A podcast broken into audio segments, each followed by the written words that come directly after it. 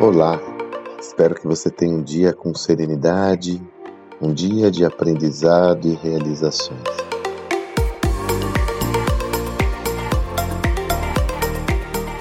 Qual o estímulo que você oferece na sua empresa ou que a sua empresa tem para quem inova? Qual é o estímulo que as pessoas recebem ao inovar na sua organização? Essa é uma questão sensível e foi muito relevante ontem é, quando nós tivemos na nossa imersão em mentoria gestão do amanhã na prática, o Guilherme Horn. Eu já falei sobre o Guilherme aqui mais de uma vez, inclusive ao indicar o livro dele, O Mindset da Inovação. É, nessa nossa imersão nós sempre temos convidados externos, né? Convidados muito especiais e, e desta feita foi o Guilherme. E ele lembrou, recordou, quando perguntado por um dos participantes, esse encontro é fechado para os participantes, por um dos participantes da imersão, que perguntou qual, na visão dele, era o maior desafio para as empresas tradicionais inovarem. Ele comentou justamente isso. O maior desafio é entender que é necessário, de uma forma instrumentalizada, incentivar a inovação, ou seja, a inovação tem que estar integrada no sistema de recompensa e reconhecimento da empresa. E até citou o exemplo que na 3M, uma empresa muito conhecida pela sua inovação, já tradicional, né? A 3M é referência de inovação há décadas. O todo vendedor tem como meta de vendas é, vender 30% de produtos que foram lançados nos últimos 12 meses, obrigatoriamente. Essa é a meta.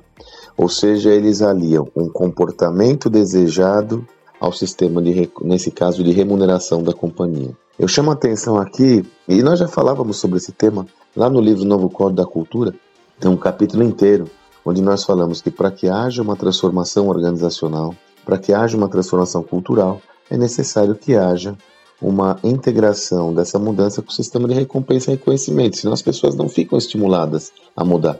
E lembre-se que quando a gente fala sistema de reconhecimento e remuneração, são dois sistemas distintos e integrados.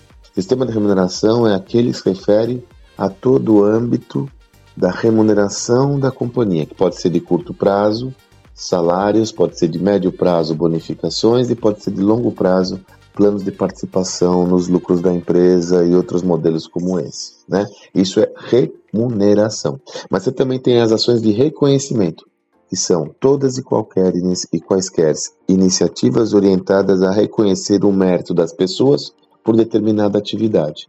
Então, quando nós falamos em, no reconhecimento, da, no estímulo da inovação por esses sistemas, nunca se esqueça que você pode usar e deve usar os dois modelos, idealmente de forma interdependente, ou seja, incentivar por meio de uma integração da inovação no sistema de remuneração da companhia, mas também no sistema de reconhecimento, criando contextos onde são evidenciadas as inovações do negócio.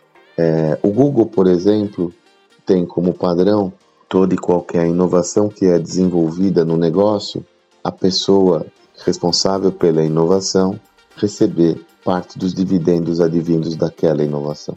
Ela não é sócia do negócio, mas ela recebe os dividendos gerados pelo negócio. São alguns exemplos. Cada organização vai ter que adequar essa lógica à sua necessidade, à sua estratégia, à sua cultura. Mas não se esqueça, para que haja, de fato, um ambiente inovador, é necessário que hajam estímulos formais para que isso ocorra de forma sistêmica. Esse é um ponto fundamental, muitas vezes negligenciada pelas empresas. Espero que você tenha um excelente dia e até amanhã.